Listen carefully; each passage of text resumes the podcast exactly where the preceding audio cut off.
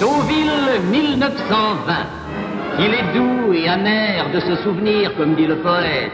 Deauville, c'était en ces années heureuses d'une après-guerre où l'hypothèse de la bombe atomique n'était pas venue encombrer les esprits, le magique rendez-vous d'un monde qui se complaisait aux douceurs de la paix retrouvée.